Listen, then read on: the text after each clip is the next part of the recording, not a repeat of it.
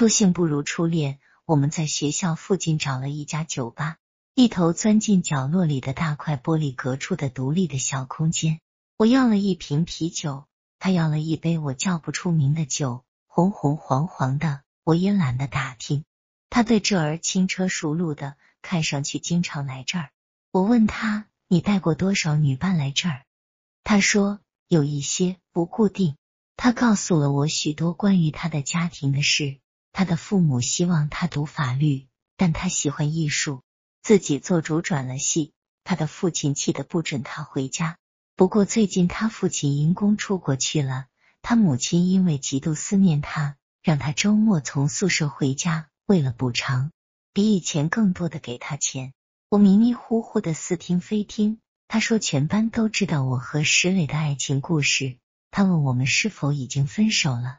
为什么一个转校？一个留级，别人生甲肝都没有留级，我的病是不是特别严重？我指了指胸口，说是心病。你别问那么多了，我们今晚就是喝酒，用喝酒埋葬过去，迎接不可知的未来。最后我说我们去哪儿呢？我们就这样喝酒喝到天亮吗？他说你宿舍是回不去了，还是送你回家吧？我想也是。他叫了辆出租车。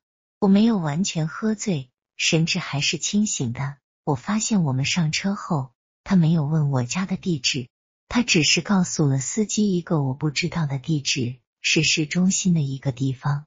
我含混不清的问他上哪儿去，他说上他家去。我说这么晚了，我哪儿也不去，我要回我自己的家。他说他家地方很大，有很多房间，他会把我当妹妹的，我们一人睡一间。我觉得自己有时很怯懦，有时又过分大胆，在内心混乱迷惘的时候，控制不住自己要犯错误。人生有时是那样的孤单，那样的寂寞。即使不爱对方，在不讨厌的情况下，也想与他肌肤相亲，相拥相偎，不管过去，也不管将来。我知道他说把我当妹妹的话是痴人说梦。我从来不相信成年健康男女单独相处会坐怀不乱，除了我的初恋情人，这是我一辈子都牢牢记住他的原因之一。那是我的初夜，我的初夜没有给我喜欢的人，我把我的初夜给了喜欢我的人。为什么我要说给呢？因为那是我不爱的人。如果我爱他，他也爱我，我们就是相互索取，相互给予。如果我爱他，他不爱我。那就是他给我。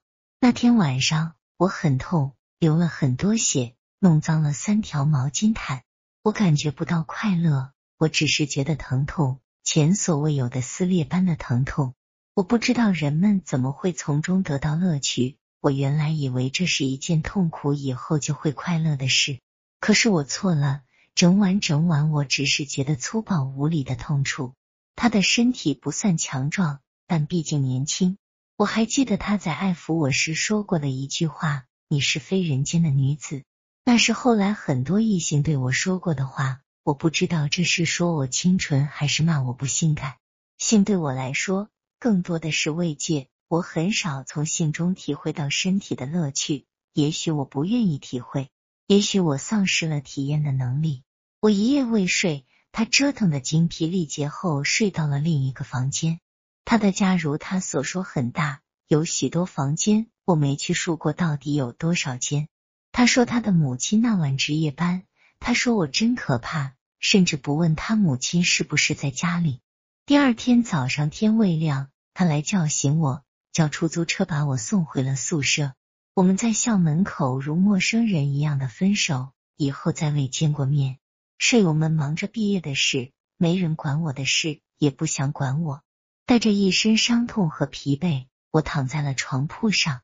直到这时，我才意识到自己已经不是处女了。